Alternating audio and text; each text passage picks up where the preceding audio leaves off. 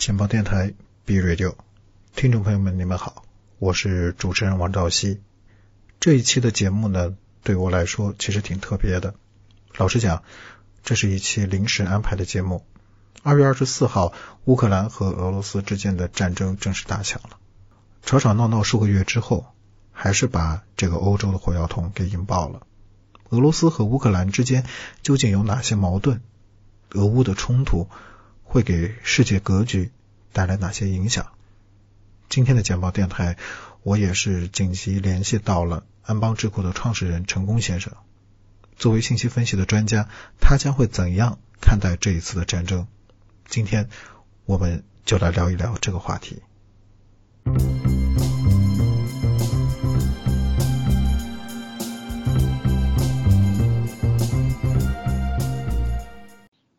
那个我看过您给我发过来乌克兰，他是一个他应该是一个华人的华人的男性吧，然后呢，他好像娶了一个乌克兰的老婆，呃，刚开始的时候前两天都是在网上去说这个乌克兰都是一片的宁静，然后昨天的话呢就已经开始去啊去找那个汽车，说需要二十万才能把他们送到波兰。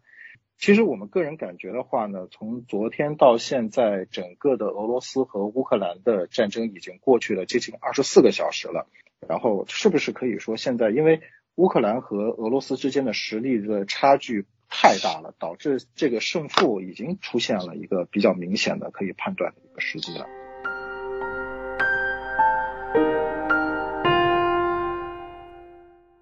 你这些问题的话呢，我都不知道从何谈起啊。这个头绪就特别多。哦。你像那个那个小孩的话呢，在乌克兰生活的那个小孩，他自以为他生活在乌克兰，所以他对啊，他对乌克兰可能确实是清楚。啊，也就是那一时刻的乌克兰街头他很清楚，但他不清楚的是自己的命运。啊，他的命运他并不清楚。啊，什么是命运他可能都不知道。啊啊，所以他在在视频里边犯贱啊。很犯贱的啊，在在吹嘘啊，在吹牛逼啊。那么他现在的这个结果的话呢，我我觉得是很很正常啊，很正常啊，就这种人应有的结果啊，应有的结果啊。这个他曾经蔑蔑视过人类的智商，蔑视过知识的智商，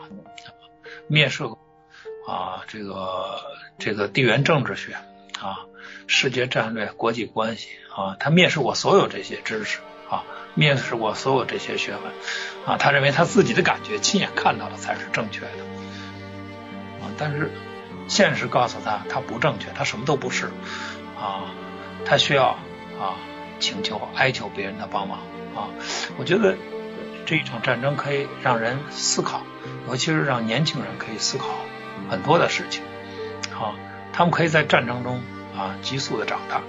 啊，这就像我们啊老一代的人一样啊，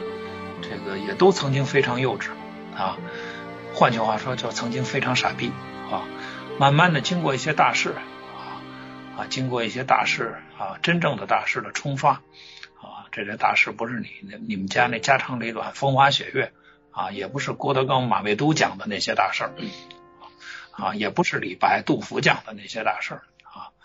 而是真正的大事啊，改变很多很多人命运啊！我说的很多很多人是成千上万啊，成千万、成亿的人的命运啊！这种事儿是真正的大事啊！这种大事受到洗礼和冲刷，能够改变很多的人，让一代人，整整一代人啊，可能呃变得呃跟过去不一样吧啊！实际上他们可以。才能发现什么是文明啊，文明的宝贵和文明的价值啊。至于这场战争的话呢，我觉得还早着呢，刚刚开始啊，刚刚开始啊。这个到现在为止只是四十八小时啊，刚刚四十八个小时。这场战争啊，虽然因泽连斯基哈乌克兰总统泽连斯基开始啊，但不会因为泽连斯基而结束啊。泽连斯基的命运啊，也不会啊这个。这个由他自己来决定啊，这个由世界上很多的人啊，这个由世界政治和国际关系来决定他的命运啊，他不过是一个喜剧演员啊，类似于郭德纲那样的人物啊，因为民选政治啊，因为民主政治和民选的问题啊，他因为嘴很能讲嘛，大家很愿意听啊，觉得这样的人啊很有道理，很有意思啊，我们选他当总统吧，啊，他就当了总统，呃，但是他可能很能够啊给社会大众带来欢乐啊，但他不能够啊为这个国家啊带来一个光明的前景啊啊，真的到了一定的这个啊大是大非的大的问题上。啊，需要看他能力的时候，啊，不行了，啊，完全不行，他的声音越来越少，啊，这就是泽连斯基，他这种人怎么可能够决定自己的命运呢？啊，英国首相已经提出来说，啊，愿意啊为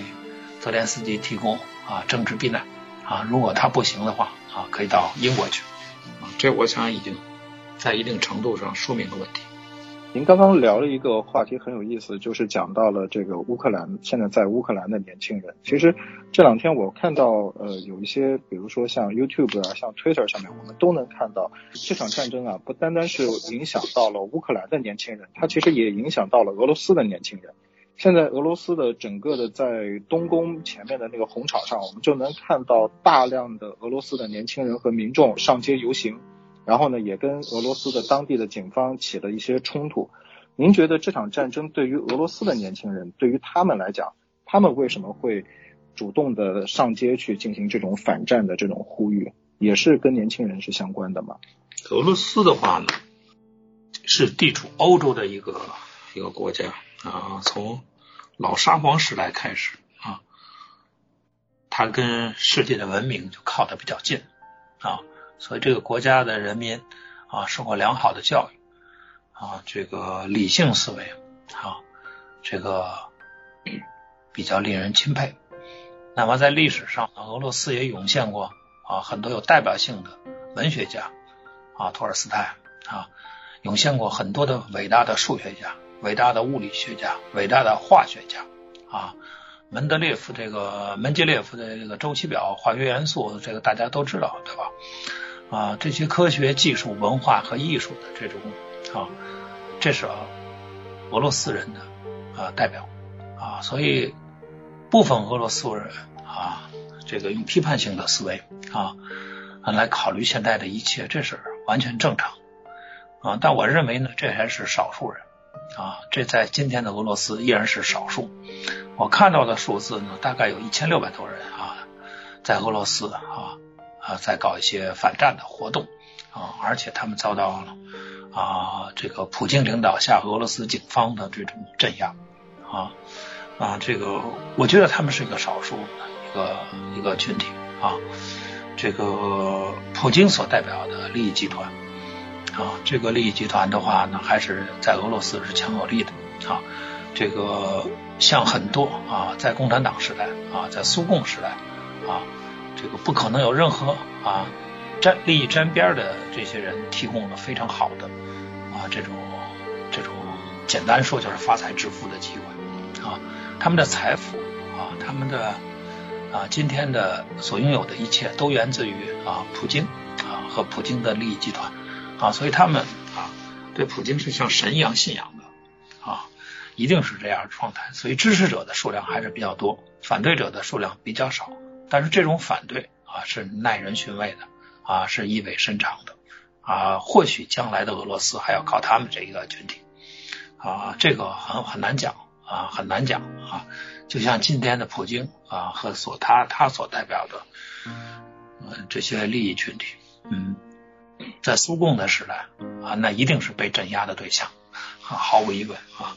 啊因为他们本身就是苏共的反对者和颠覆者。其实您刚刚讲到的这个，我其实有一个问题啊，就是网上也比较的多，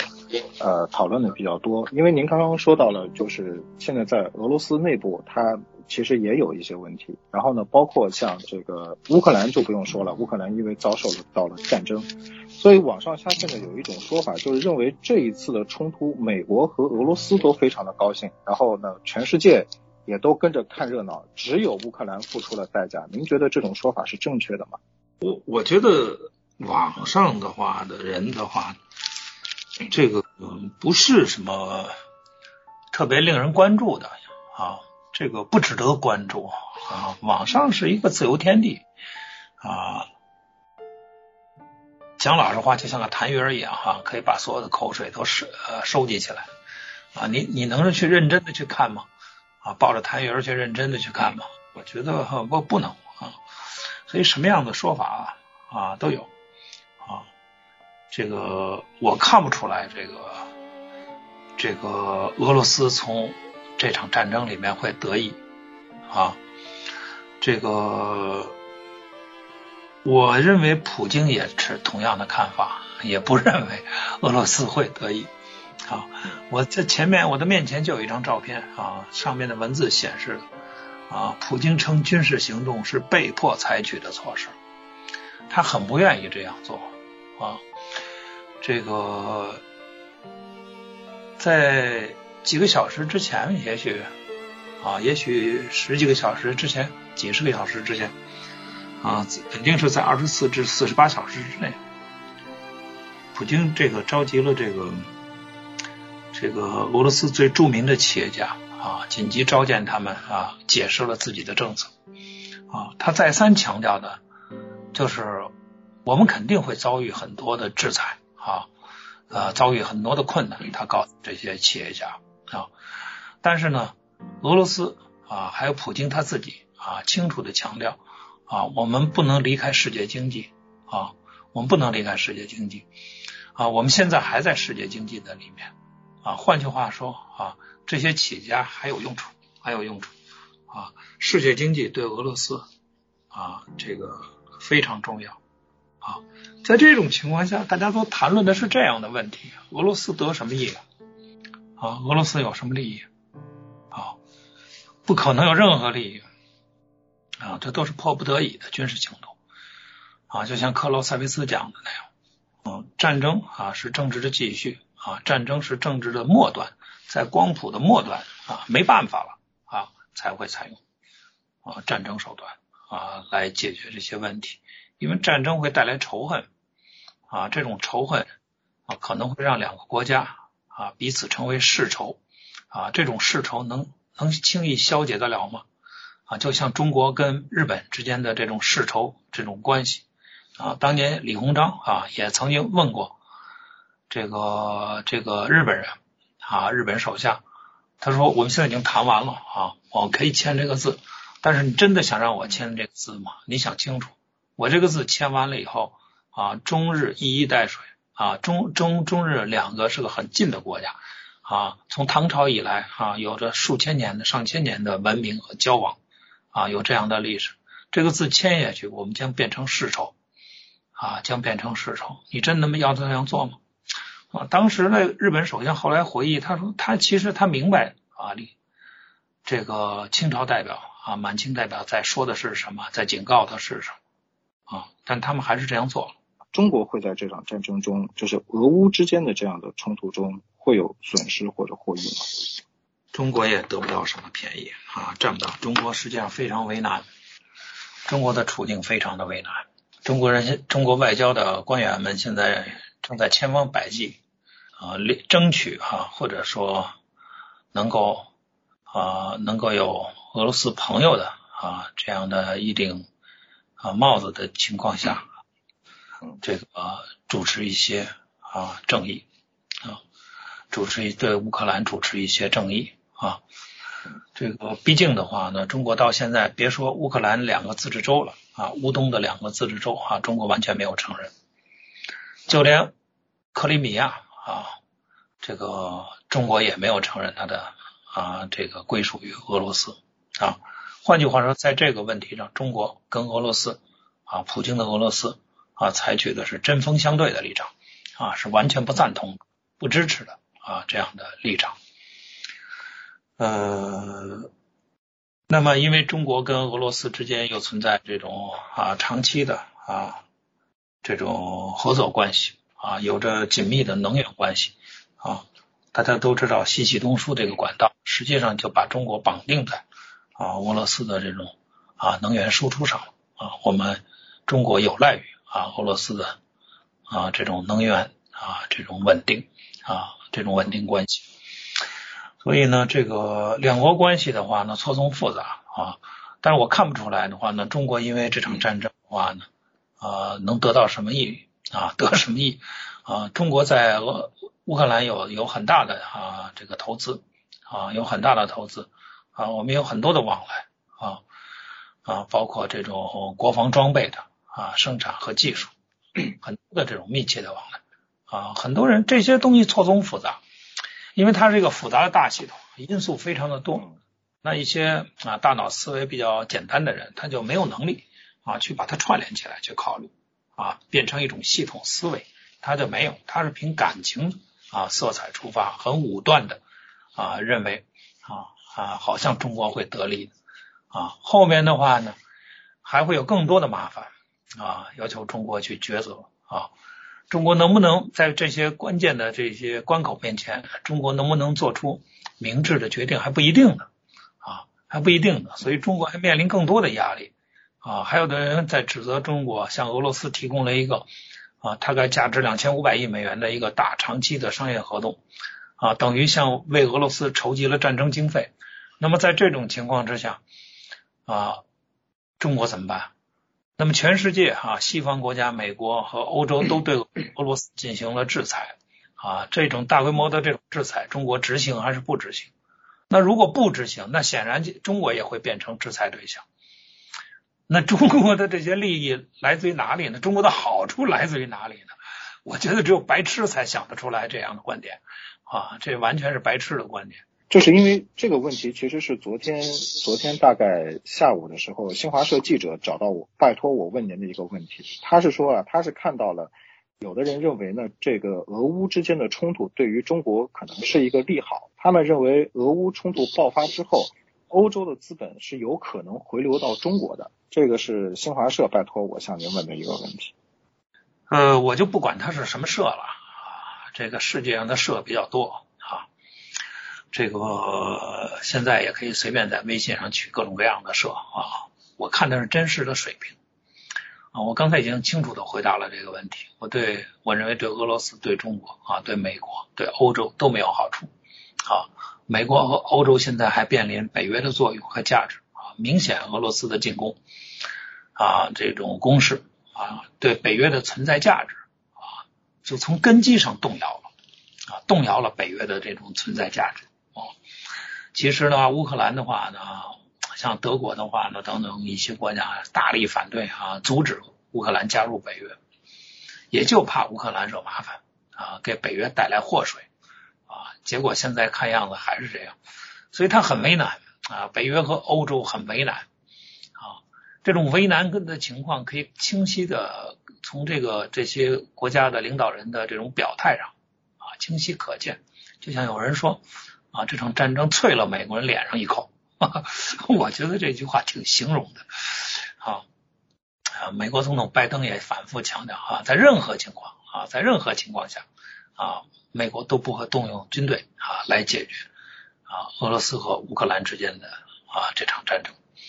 啊这个我觉得没世界上没有一个国家会因为战争啊而得利的啊只有神经病才会这样认为。战争刚刚开始的大概十几个小时到二十个小时之间吧，主要的这个信息的推出都是从俄罗斯方面进行推出的。然后我们也就发现了，就是，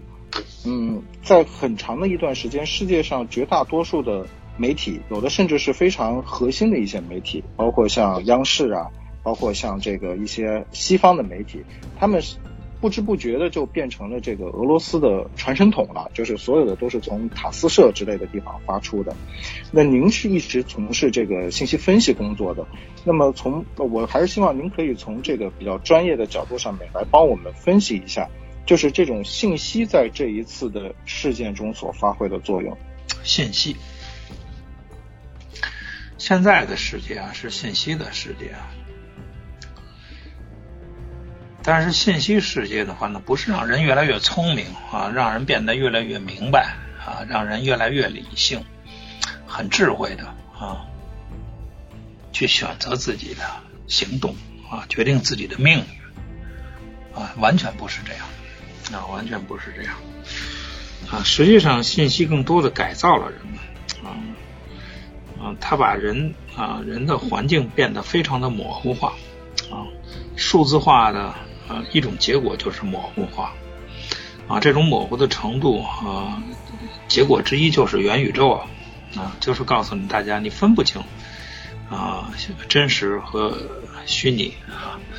啊，完全看不清楚，混为一体啊。有人称之为是新世界，所以就称之为是元宇宙啊。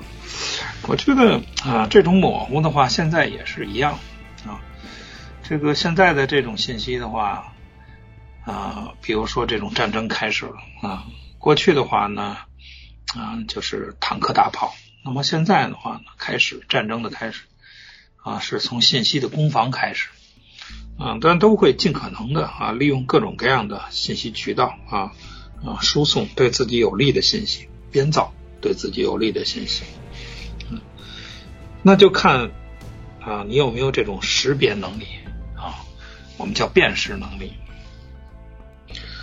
可能很遗憾呢，大多数人是没有的啊，不具备的啊。他们的信息教育基本为零啊，毫不夸张的说啊，现代人在现代的信息环境里面啊，不是越来越智慧的啊，越来越聪明了。而是变得越来越白痴了啊，变得什么都不懂啊，什么都不知道啊，这个就是完全处于一种被左右、被主导啊，只能跟风的啊这样的一种状态啊。所以说呢，俄罗斯跟乌克兰的战战争呢，同样也是从信息攻防啊开始的啊，这个双方都输送了啊。像这个社交媒体啊，信息环境里面，啊输送了大量的这种啊半真半假的信息啊，真的信息啊，假的信息，有真有假的信息啊，所以制造了大量的混乱啊。这个央视记者呢和新闻记者呢也被派到了俄罗斯啊去观察啊，但他传递来传递回来的信息，我在央视客户端看了啊，什么呀，这些都是。啊，乱七八糟的，大量都是虚假信息。好，这个像这个什么突破哈尔科夫了啊啊，这个什么在俄俄罗斯军队在奥德萨登陆啊，占领奥德萨了啊，这个什么什么这个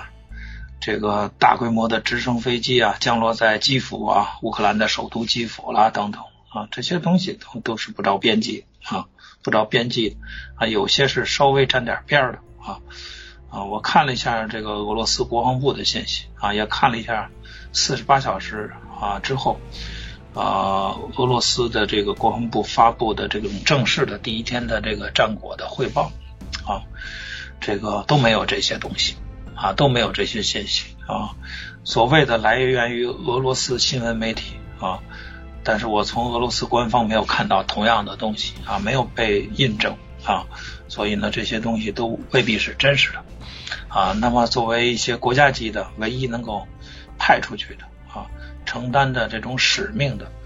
啊，传递的这种啊新闻的这种啊唯一的报道者吧啊，这个我相信这一点俄罗斯人也知道的很清楚啊啊，所以他也会利用啊，也会左右啊。啊，这些派出去搞新闻报道的这些小孩儿啊，所以他们可能在不知不觉之间就被就被左右、被引导啊啊，兴高采烈的发回来很多的半真半假的、虚假的这种啊信息啊，所以我觉得这些是需要啊，这些今后这些机构如果想生存，我指的是新华社和央视这样的机构要想生存啊，呃，除了。要执行啊这个宣传的这些使命和工作之外，啊信息分析的能力是必备的啊必须具备的能力如果没有这样的信息分析的这种能力啊，那么可能就会被别人耍的团团转啊他没有这种辨识的这种能力啊没有这种啊在信息的这种啊啊这种海洋里面大浪淘沙啊。沙里面取金的这种能力啊，他就没有价值，没有意义啊，最后就会被淘汰掉啊。所以，这个战争的话呢，带给啊人很人们很多的观察点啊和思考点啊，包括人的观点。我们可以看到，在自媒体里面有大量的这种胡言乱语啊，对吧？这个我可以负责的说，百分之九十九是胡言乱语啊，也许有百分之一是有价值的东西啊。那你说让普通大众他有什么能力？他又怎么可能啊去从这个？这个选择看到这种百分之一呢，他看到的大多数情况都是百分之九十九啊，所以他就变成了白痴嘛啊，所以在这种的信息环境，在未来的信息环境里面，大多数人都是白痴啊，你不要以为你自己是个大学教授啊，你不愿意不要以为自己是一个自命不凡、到处受人尊敬的经济学家啊，你无非是一个普通人而已啊，平常平常写写文章的普通人而已。啊，可能在餐厅里面啊，挥勺子炒菜的一个啊打工者啊，这个你跟他们没什么分别啊，因为你们在相处的同样的信息环境里面啊，你没办法做出正确的判断啊，自己的命运啊很难啊掌握在自己的手里面啊，是掌握在啊那些有能力驱动信息的人的手里面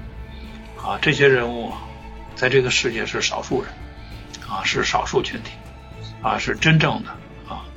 信息环境里面的精英人物啊，这种精英人物是高价值的精英人物啊。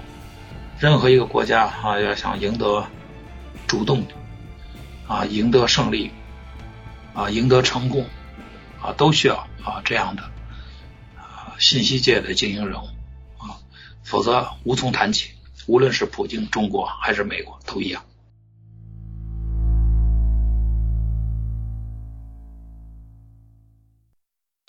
呃，我记得您在不久前依靠呃，就是您之前使用的信息分析的这样的一种方法，您之前是给出过一个预判的。您认为俄罗斯不会像拜登所说的那样去入侵乌克兰，但是呃，这个其实也是很多的客户拜托我来向您提的一个问题，就是他们认为最后的这个战斗还是打响了。所以的话呢，从呃这个视角来看的话。就是之前的这个信息预测和现在的事实是不是存在一些出入呢，陈先生？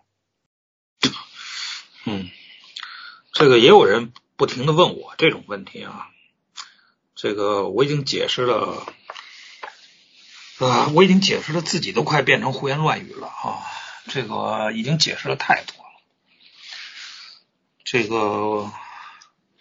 我不知道这个这个。我现在已经真的不知道该怎么谈这些问题了啊。呃，要知道专业逻辑跟这个街头逻辑还是有区分的啊。这个就像我们看街头上有人打架一样啊，可能看热闹，围观者啊就会哎呦打起来了啊，谁谁谁被打惨了啊啊，你马上就会呃同情弱者啊。那实际上这种。啊，这就是典型的街头逻辑了啊！他不问是非啊，因为什么呀？对吧？如果在法律这个角度，就有正当防卫啊，就有自卫权，对不对啊？就有这些呃讲究啊。换句话说，逻辑是起作用的，是发挥作用。但是这种逻辑就像法律的存在一样，它是一种专业逻辑啊。专业逻辑就有叫追根寻源啊，从开始啊往这儿讲。那么，这个出现这种混淆的原因呢？实际上，专业逻辑跟这个街头逻辑呢，这个混淆点呢，就是把入侵跟这个战争混为一谈啊。实际上，战争是存在不同性质的啊，不同性质的战争啊，这个不同性质的战争啊，这个决定了这个战争的成本啊，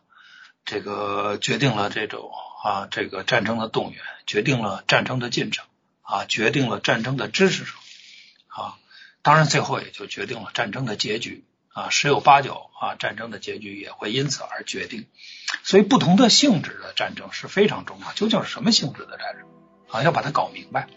啊。就像中国的啊，这个抗日战争啊，在那是在中国这方面的解释啊。那在日本那方面，当年发动战争，还有整个日本社会呢？啊，这是认为是一场啊，这个亚洲共荣的战争啊，他们还不理解中国，你们怎么跟拼命要抵抗我们啊抵抗日本皇军呢？我们是亚洲共荣啊，我们是来帮助你们的啊！当然，中国也有人接受这些啊观点啊，所以才存在汪精卫啊啊伪政权的这个问题啊。所以这些观点啊，这些不能混为一谈啊。这个要这这种情况又表现出来，因为众说纷纭，信息环境非常的混乱。我们刚开始已经谈到过这个问题了，对吧？大多数普通人是信息白痴，他没有能力辨识啊这种复杂的啊这个信息啊元素、信息、事实、证据啊。啊，非常多的情况，那就没有能力了，超过他的这种信息的辨识能力范围。那最后就看个结果吧，那就是街头逻辑了。那打起来了，打起来了，这不打起来了吗？啊，战争就是拼命在告诉你的就是这个问题，这不打起来了吗？这不是发生了吗？啊，这就是典型的啊街头逻辑。但是专业逻辑不是这样看的啊，专业逻辑的话呢，这个需要追踪啊，需要沿着时间线啊一步一步的看。对吧？这个我们看到的话呢，这个泽连斯基乌克兰总统啊，就是喜剧演员啊，郭德纲式的这个总统啊，他呢这个拼命的啊，希望加入北约，向北约国家、老欧洲向他提供啊这种保护啊，他做了很大的努力啊，这个这种努力是看得见的啊，是看得见的啊，但是呢，北约国家呢一直不愿意啊向他提供啊这样的保护啊。这个在这种情况之下的话呢，这个当美国呢提出来说俄罗斯要入侵啊，这个这个乌克兰啊，他立刻就顺从这个呃美国人提出来的这个概念入侵啊，想让自己的乌克兰啊站在正义的啊啊这个立场上，因此得到美国的保护，得到北约的支持和保护啊，他马上就去着重的发动了很多的进攻。啊，可问题是呢，这本身就是普很有可能就是普京的计划的一个部分啊，所以泽连斯基实际上他领导的乌克兰掉入了普京的圈套里面啊，这个普京就等着他啊主动的挑起战争啊，他就真的去挑起了战争啊，他在啊在两三天的时间里密集的炮轰啊乌东的两个自治州啊，造成了啊墙倒屋塌啊啊人员伤亡啊，甚至这个。这个其他的啊更激烈的这种挑衅动作，那么这样的话呢就被普京抓住了把柄啊，就发动了啊对乌克兰的这种战争啊，这是这个过程啊这种性质啊，我们来这个来看啊，普京的话和俄罗斯军队入侵什么呢？他在二零一四年就存在于乌克兰啊。俄罗斯军队在欧洲有一个外号叫“小绿人”，啊，这外号怎么来的呢？就是因为在乌克兰东部，在乌东地区的存在啊，啊，俄罗斯军队从二零一四年就存在这些地方，啊，他们军队的人把那个标记全撕掉，啊，没有军衔，没有任何标记，就是一身绿衣服，所以他们得了个外号叫“小绿人”嘛，啊，忽然之间一夜之间啊，啊，大家都把这些忘记了。啊，好像俄罗斯从来没在乌克兰存在似的，啊，这是不符合现实的，啊，不符合客观现实。对中国人来说呢，可能完全不知道这些历史，啊，不知道克里米亚，不知道啊这个乌克兰的自治州，不知道乌东啊，不知道二零一四年的战争，也不懂什么明斯克协议，啊，那那在这种情况下呢，就觉得打起来了，还是街头逻辑嘛，就是街头逻打起来了啊，就就打起来了啊。至于怎么打起来了，因为什么打起来了，为什么打起来了，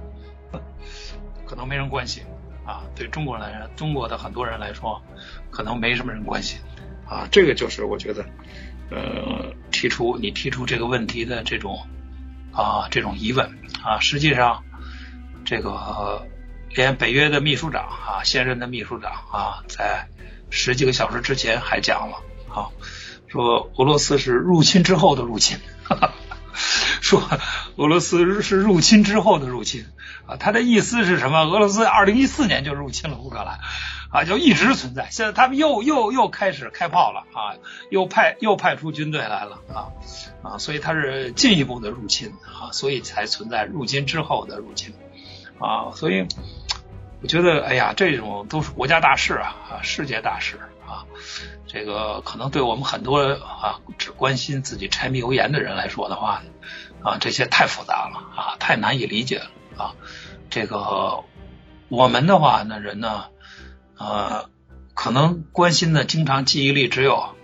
啊保能保持一两天或者两三天的记忆力啊，在信息环境里面，大脑被信息不断的冲刷。啊，不断的翻新啊，不断的刷新啊。实际上，人的存储器啊，大脑的是就是人肉存储器啊。这个人肉存储器的这个也是不断刷新的啊。它是一种随机存储器啊，不断的被刷新。这种被刷新的这个速度哟是非常快的啊，可能也就维持个两三天啊。问他两三天之后以前的事儿啊就不记得了啊。那么在这种情况下呢？啊，就会搞不清楚啊，什么是入侵啊啊，什么是战争啊？这个这个严格来说啊，俄罗斯真的没人这一次啊，这一次没有入侵 啊，它不是一种啊，这个不不仅不不算是一种啊，这个这个入侵啊，这个但是俄罗斯的话呢，它真的是一种。啊，这个它真的是一种啊，这个呃，是是一场有预谋的战争啊，所以呃，如果一定要加以啊定义和概括的话呢，呃，我我我我想可能也可以这样讲啊，普京进行的是一场啊有预谋的后发制人的非入侵的战争，那么乌克兰呢进行的是一场啊由街头政治导入的啊因为投机取巧而起的。啊，反侵略的战争，啊，这两种性质的战争是同一场战争，啊，这才是啊真正客观的理性逻辑，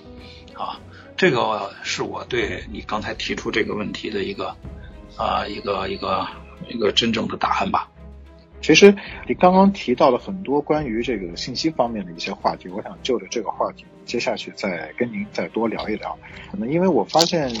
昨天吧，应该是昨天，这个央视的新闻发布会，就是中国的外交部的华春莹出来，他说了一句话，就引起了我的注意。他他他当时说的是，美国在之前的去发动一些战争，有的时候打的是人权的旗号，有的时候打的是自由的旗号，甚至有的时候使用的是炮制几条假消息。他所说的炮制几条假消息，是不是指这样的一次战争？在几天之前吧，二月。十一号还是十二号，我忘记了啊！一直到截止到二月二十一号这个时间段，我们做过一些专业的分析啊，写过一篇报告出来。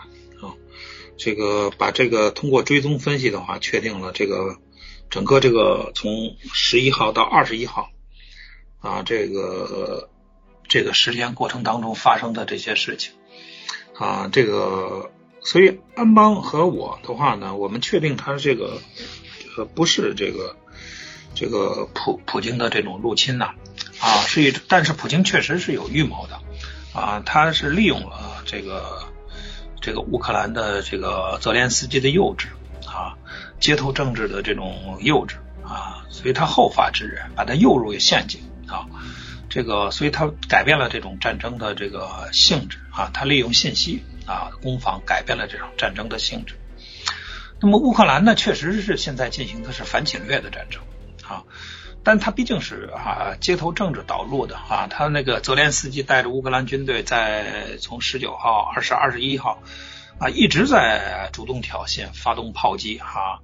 这个当时的新闻报道我们记得很清楚，包括欧安组织的这个这个观察员都都在发回的报告里都在说。啊，那段时间的话，乌克兰向这个东乌啊，这个俄罗斯的控制区啊，发射了两千多发炮弹，啊，也有说一千多发的，但是很密集啊，这个弹如雨下，这是肯定的，啊，所以这个是因为政治，因为街头政治导入的啊，这个这个泽连斯基可能是一个郭德纲式的好演员啊，在乌克兰啊，但他不一定是一个有能力的政治家。啊，他说话很有趣，很风趣啊，很有说服力啊，很很耐看啊，大家都会在电视上啊欣赏他的表演啊。但是啊，当政治舞台的时候啊，他的投机取巧啊，就会为乌克兰招致灾祸啊，为乌克兰招致灾祸，招致战争啊。当战争真的来临的时候啊，这个我相信泽连斯基就应付不了了啊！现在的局面就是接近于这样的局面，他能够依赖的啊啊，只能看乌克兰人民啊，看乌克兰人民的团结啊，看乌克兰人民啊，在这场反侵略战争中啊，愿意付出多大的努力和代价啊，他只能靠人民啊。这个，所以中国有一位伟大的领袖叫毛泽东啊，他的战争理论啊，这个。依然是啊，我很钦佩的啊，战争理论啊，就是人民战争这个理论啊。其实我觉得这种情况的话呢，呃，在二战当中的这个这个也曾经出现过同样的情况啊。这个纳粹德国的话呢，把英国和英法联军打得落花流水，在二战的开始阶段。对吧？英国人一派愁愁云惨雾啊，在二战啊，这个我们都看过这个《至暗时刻》啊，这部电影啊，描述了啊这个情况啊，撤过敦刻尔克啊，把所有的军事装备全丢掉海滩上啊。俄罗人如果不是纳粹希特勒啊犯一点小错误之外啊，可能英国人就就不是今天的英国了，是吧？那么改变这一切的怎么改变呢？是丘吉尔的一次一次演说，我们从小读书看电影都看到了这次著名的演说，啊，这个在要求要求这个这个英国人英国人民啊会在田间、在海岸边、在码头上、在街道上进行战斗，啊不屈不挠啊，直到战胜这个纳粹德国，对吧？他非常的激愤啊，激发这个人们的热情，对吧？我们当时呢，我从小反正读书的时候，我大概六七岁的时候读到这段的时候，这个我的印象非常深刻啊！我一我一辈子一直到今天，我忽然间才明白我一个道理啊！这个我一直认为，当时像大多数人呃所所呃所想的一样啊，就是认为丘吉尔激发了啊人民人民的抗战热情啊，所以对抗，愿意付出牺牲啊，愿意付出重大的牺牲和和这个热情去战胜。啊，纳粹法西斯啊，最后为英国啊赢得了二战的胜利。我们一直都是这么认为的，我一直就是在几十年都是这么认为的啊。直到今天，我忽然间恍然大悟，这其中存在另外一种逻辑啊，存在另外一种不为人所注意的啊，也是为历史学家所刻意掩盖的一种逻辑。这个逻辑说明的是什么问题呢？就是丘吉尔的这个这场演说，这场著名的演说，确实是。啊，正如历史所描述的那样，具有那样的意义和价值。但是在这个背景是什么背景呢？一定要做信息的推理和追根寻源，道理就在这儿。一定要它得有背景，要挖掘它的背景。它的背景是英国是个皇权国家，啊，英国的国王是存在的，啊，过去英国的国王、英国的皇室、英国的贵族和丘吉尔式的这种政客，啊。在英国是绝对的啊，至高无上的、集权的啊一个国家，啊，他们拥有崇高的地位，说了算的，啊，政治上说了算的，啊，那些呃穿着硬底皮鞋啊，在煤烟熏熏烤的这种街道上匆匆忙忙走来走去奔生活的这些人，是没有原因、机会和渠道参与英国政治的，啊，决定国家命运的，啊，他们跟这个距离非常远，他们普通就是为面包而奔波的人。啊，普通的老百姓而已，啊，在英国社会就是这样的一种地位，啊，这是普通大众。也就是因为丘吉尔的这次演说，啊，他代表国王，丘吉尔代表国王，啊，头一次承认，啊，尊重，啊，这个英国老百姓的，啊，这种价值和地位，啊，换句话说，他实际上代表英国国王向英国社会的老百姓，啊，首次公开承认，我们不行。啊，我们无法，我们的国王、我们的贵族、我们的社会精英，啊，没有办法保卫英国，啊，没有办法依靠我们来战胜德国法西斯，啊，纳粹，啊，我们只能靠你们，靠普通的大大大众。我们其实哀求你们，哀求英国的普通大众和老百姓，你们要站出来，啊，我们恳求你们站出来去战斗，啊，在街道、在港口、在码头，啊，在一切场地，啊，在一切地方去战斗。啊，保护你们自己，也保护英国的存在，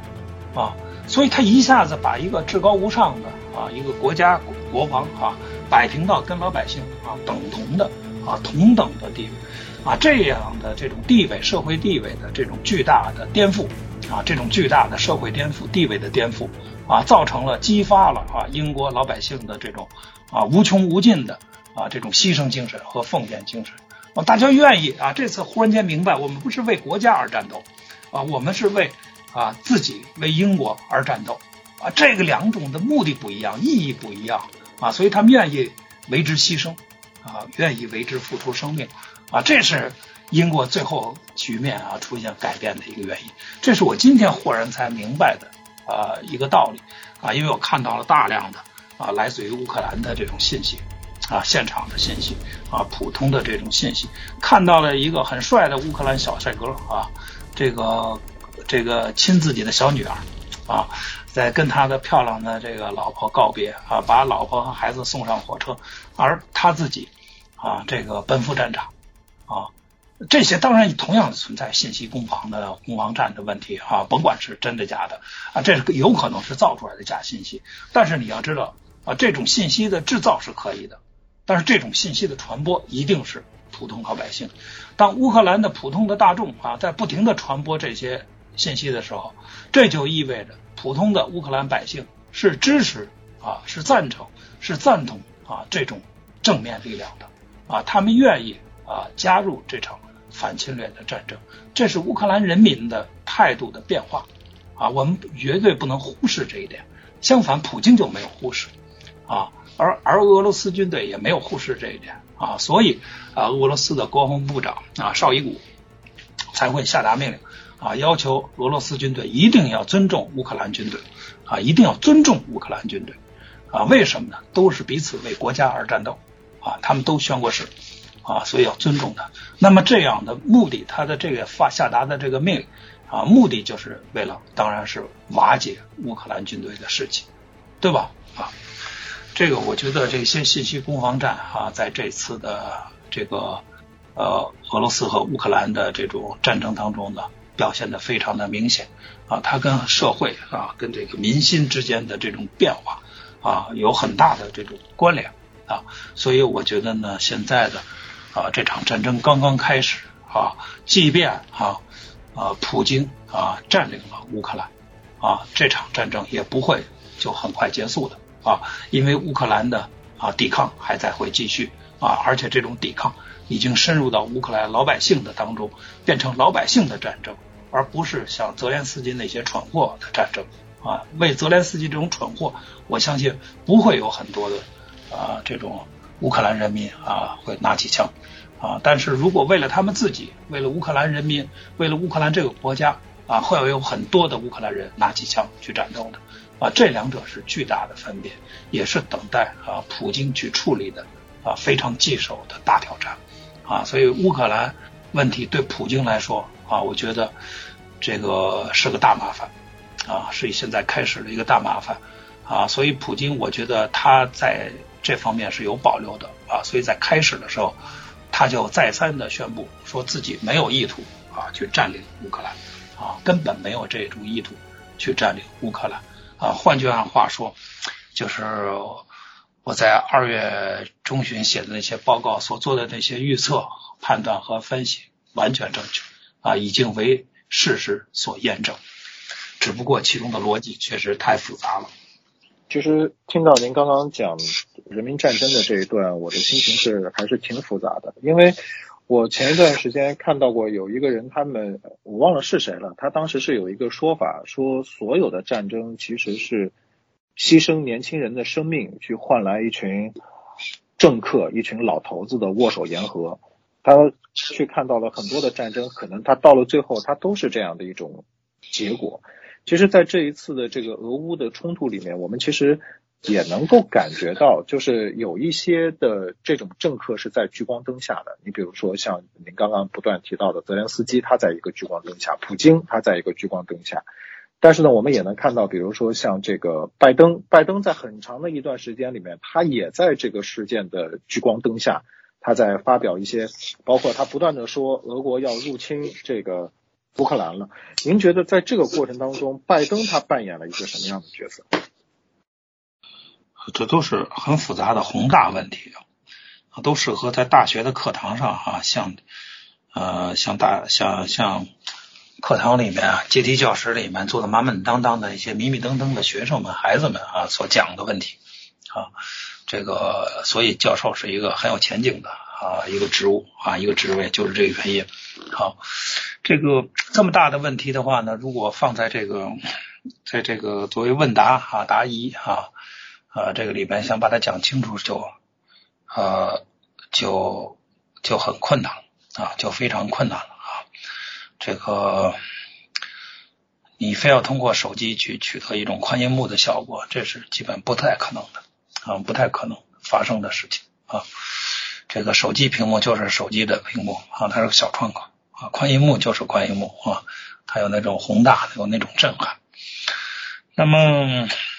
随便挑几个点来说一下啊，你的刚才提到的这些问题啊，拜登的这个呃，一开始是。我觉得他还是基于假情报的啊，这种这种这种判断啊，所以他这个坚持一个时间啊，说这个一定会发动啊，发生战争啊，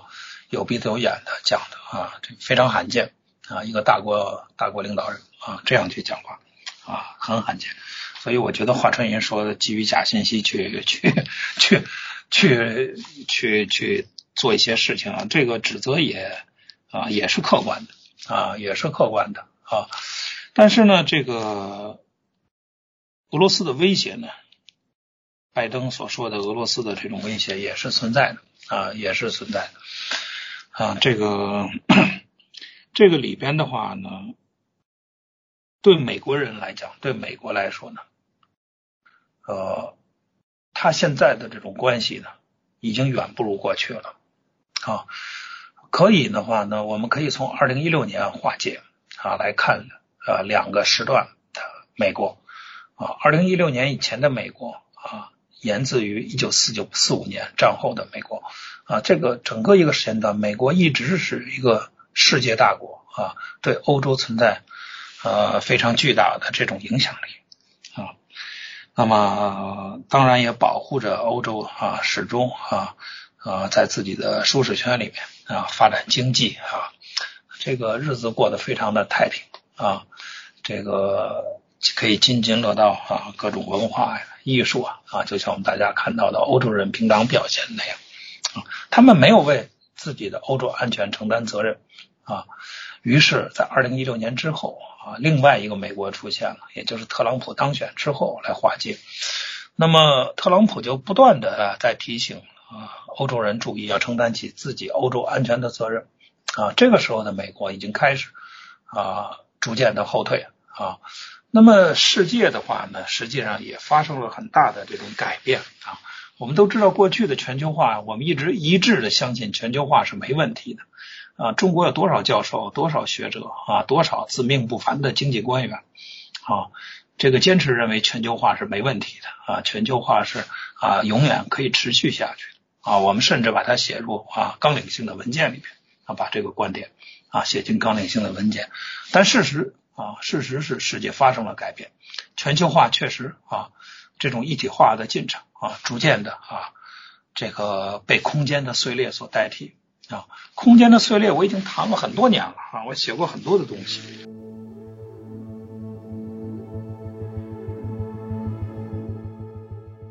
啊。在地缘政治方面，啊，空间碎裂化啊，空间碎裂化这个趋势啊，我我觉得是我前前呃若干年的研究的一个结果啊，一个很重要的一个结果啊，就是空间的碎裂化啊，因为这个空间的碎裂化啊，使得这个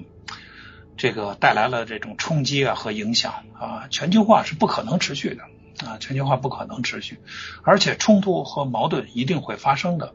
啊，那么二零一六年之后的美国啊，不但看到了，也感受到了啊这种冲击的浪潮和改改变，所以它逐渐的在后退啊，在在在在一步一步的后退啊。这个我呃大概十几年前我写过文章，我说美国最后的后退就会后退到二战之前啊夏威夷一线在太平洋啊，最后它会后退到那个程度啊，那个就不就跟这个。日本发动啊珍珠港啊大轰炸的那个时候的美国一样了啊啊这个就是当年的啊这个很久很久以前啊，到现在啊，我都快忘了我写的那些文章是什么啊。我这一生已经写了大量的文章了啊，所以我不再，我没有必要像很多人一样啊，牢牢记住自己的观点啊，时刻不忘的告诉你啊，这个我曾经说过说说过什么，因为我说过曾经说过的太多啊，我的职业就是干这个的啊。别预言对别人来说是偶一为之，预言对我来说是每天都要做的工作。所以现在的美国的话，跟过去的不一样啊。现在的美国对乌克兰和俄罗斯的这场战争没有太大的关系啊，没有太大的关系，没有像大家想象那么大的这种关系啊。现在大家都指望着美国，眼睛眼睁睁盯着美国，像泽连斯基，像欧洲啊，这个都眼睁睁看着美国。啊，拜登有的时候也犯糊涂啊，他也没有很清楚的意识到啊，他把英国的 G 七的领导人，七个国家的领导人招到美国去开会啊，啊坐在一起开会啊，商量了好几次啊，实际上呢，大家的意见都不统一啊，这个美国还是做出了啊有以我看是有史以来最严厉的啊制裁，对俄罗斯的制裁啊，基本上啊就切割了啊美国跟俄罗斯的关系，所以拜登说的话呢。呃，俄美关系啊，也就是美国跟俄罗斯的关系啊，已经彻底破裂了啊。我觉得是实事求是的啊啊，正是因为这种制裁的存在，他们不可能再维持维持那种正常的关系啊。呃，应该说接近于彻底彻底的破裂了啊。那么这种彻底的破裂的话呢，也就是拜登所竭尽所能做的最大的这种事情啊。美国不可能啊。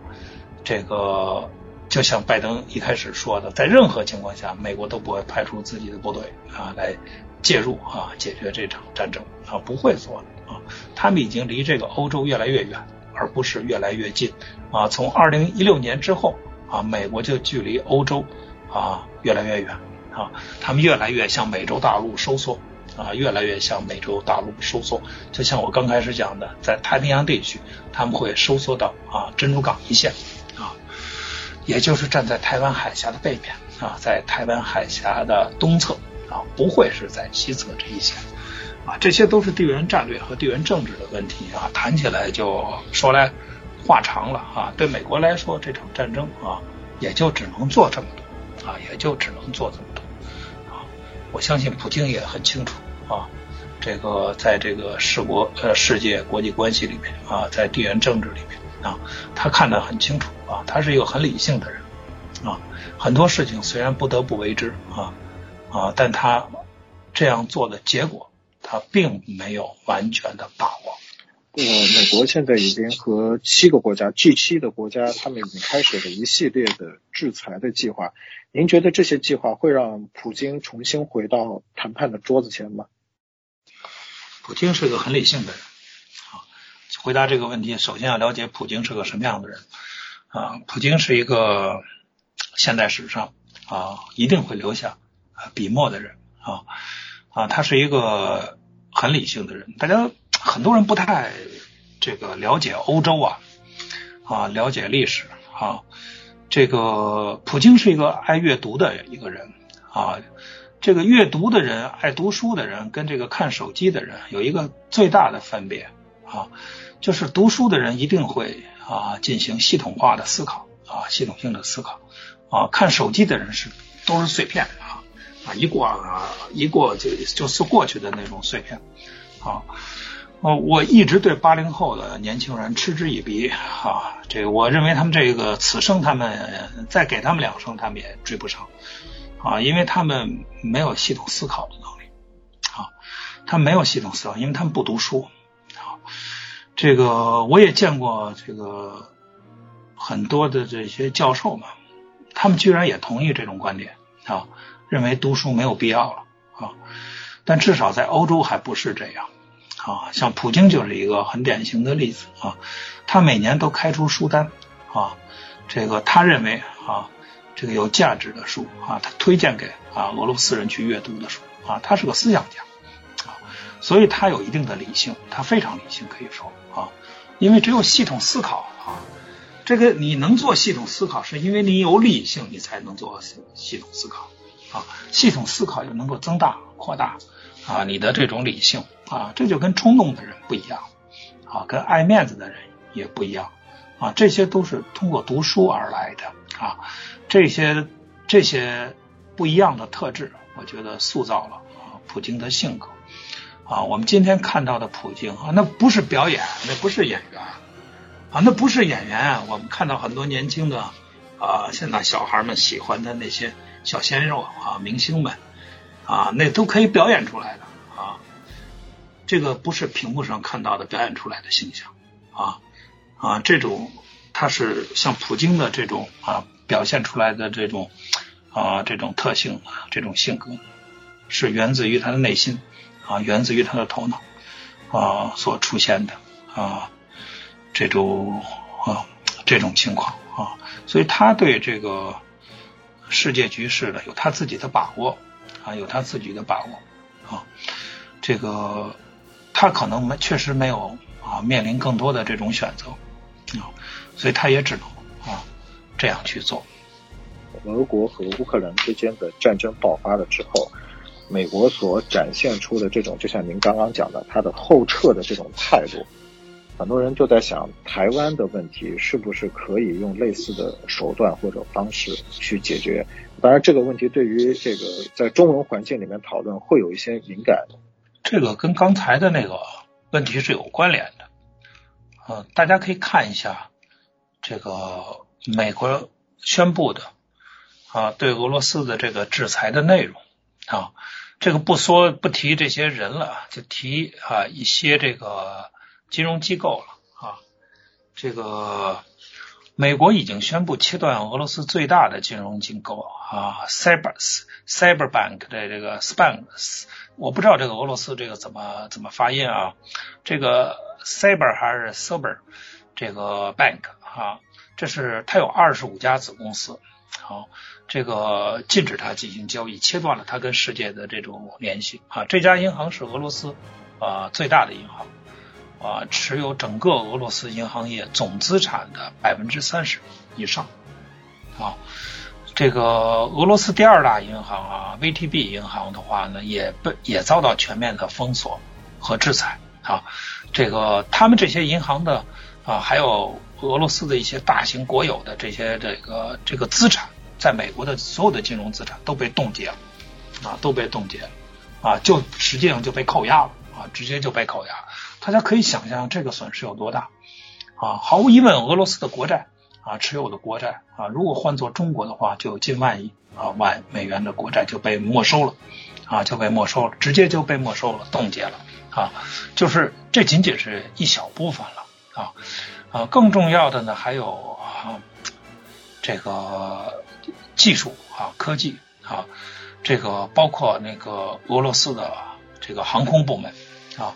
这个所有的技术啊、产品啊都不能啊，这个美国跟他啊软件、硬件之间啊发生任何的联系啊，那么切断了啊这种关系，那这就意味着可能过不了多久啊，俄罗斯航空公司的飞机都不能起飞啊。如果他开的是波音飞机或者空客啊，我们会回到啊呃图幺五四客机起飞啊这个时代啊啊这样剧烈的这种制裁啊对象啊。我不知道中国是不是能够承受，但我知道对俄罗斯来说也是压力非常沉重的啊，非常巨大的这种啊压力啊，就像普京一开始说的啊，他绝对尊重啊世界经济，那这怎么可能不尊重世界经济呢？怎么可能切断世界的联系呢？对吧？这个攻防的这个阶段的攻防啊，在经济领域经济领域的这个攻防啊啊，就就看他这个问题啊。啊，在这方面的话，这个攻防啊，这方面的问题啊，这个普京还没开始攻防啊，就认输啊，就是他已经清楚的表明啊，这个他尊重世界经济，他知道世界经济啊对俄罗斯的重要性和重要意义啊，他完全清楚这一点，对吧？这种尊敬的话呢，就是普京这个人他的性格、他的理性啊所导致，他看得很清楚，你怎么可能不尊重？不尊敬世界经济，这个世界经济这个四四个字的背面是世界上一百八十多个国家啊，他们的人民、他们的市场、他们的经济、他们的商品、他们的贸易啊，他们的建筑、他们的房子、车子啊，他们的食物，所有的一部分。一个国家怎么能脱离这一大群体呢？啊，在一个短时间之内有可能啊，但是永远是谁都做不到的啊，做到的只能是啊消亡啊，只能是消亡啊。我觉得这一点的话呢，要理性啊，要看清楚。所以俄罗斯和普京一定会寻求啊。这个解除这种制裁，换句话说，他最后还会回到啊这个外交谈判的啊会议桌前啊，希望来解决这个问题。那么在这种情况下啊，他不得不做出一些让步啊，不得不做出一些让步。我可以负责任的说啊，他一定会做出这让步，因为换一个角度，我们从历史现实主义啊这个概念是我提出来的啊，我觉得历史现实主义呢，呃是。考察外来国际关系啊，这个解决地缘政治啊和地缘战略问题的唯一的啊这样的理论框架啊，这个理论框架非常重要啊。普京用的也啊也不错啊，这个实际上是很有意思的一个事儿啊。他在这方面的话呢，这个其实看的是很清楚的，他知道啊，即便像希特勒那样的狂人啊，世界狂人啊，他也知道他发动战争给德国。带来了什么？他为德国要来是要的是什么？离开了世界经济，他的纳粹德国即便胜利了，啊，他会得到什么？什么也没有，啊，什么也没有，对吧？纳粹希特勒尚且如此啊，这我觉得普京这种很理性的人绝对不会啊做到啊走到那种啊极端的那一步啊，所以他会寻求谈判啊，寻求啊外交来解决。换句话说。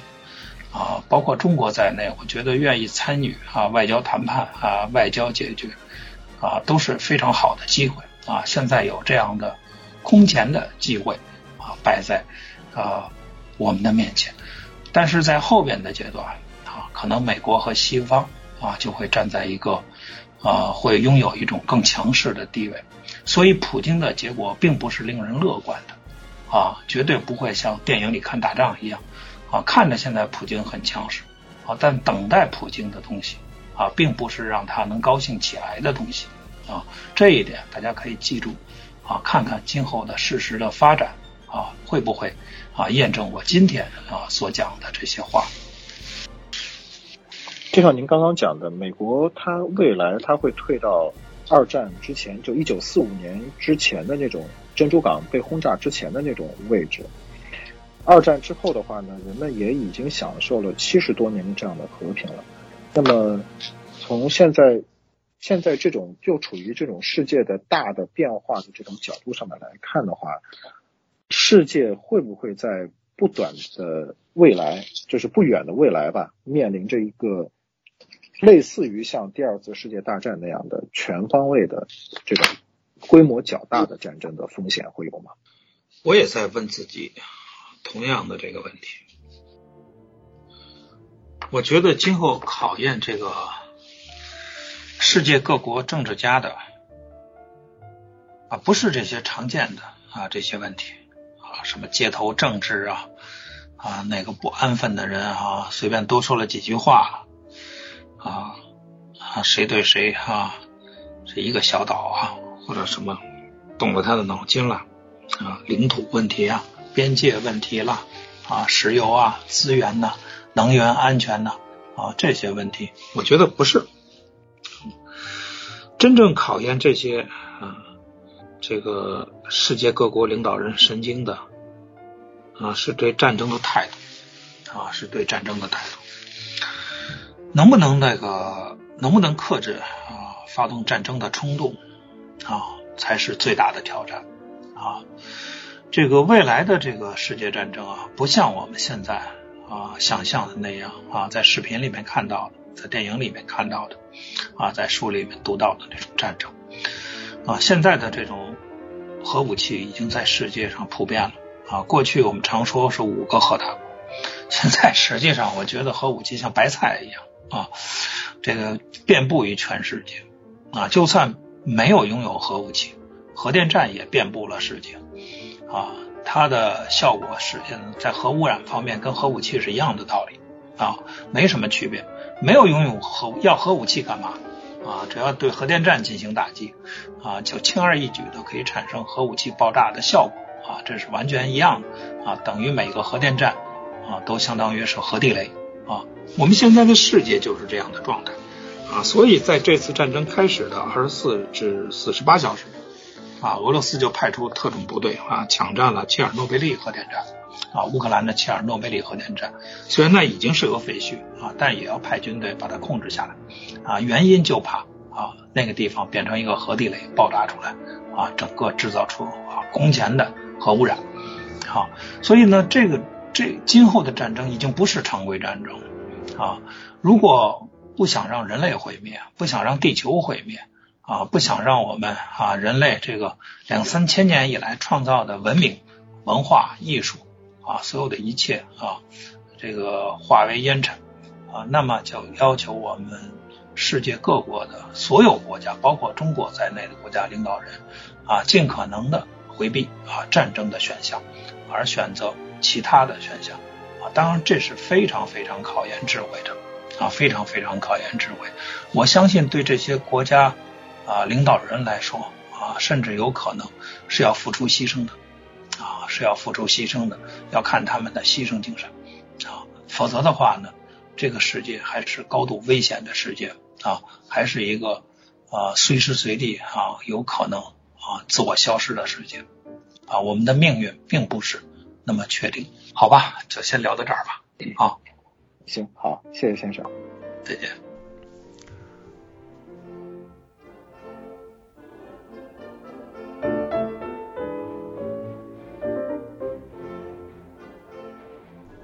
战争总是残酷的，几乎所有的政治家都知道如何开始战争，但是如何结束战争，知道的人却寥寥无几。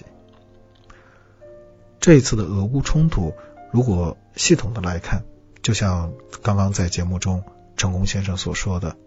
是世界格局变化导致的一个必然的结果。但是我们也必须承认的是，虽然俄乌战争它是一个悲剧，但是。我们却不知道如何让这个悲剧暂停下来。战争的风险并没有离开我们。七十多年前的管控方案，如今是否还可以用？可能是需要所有的政治家静下心来去思考和研究的话题。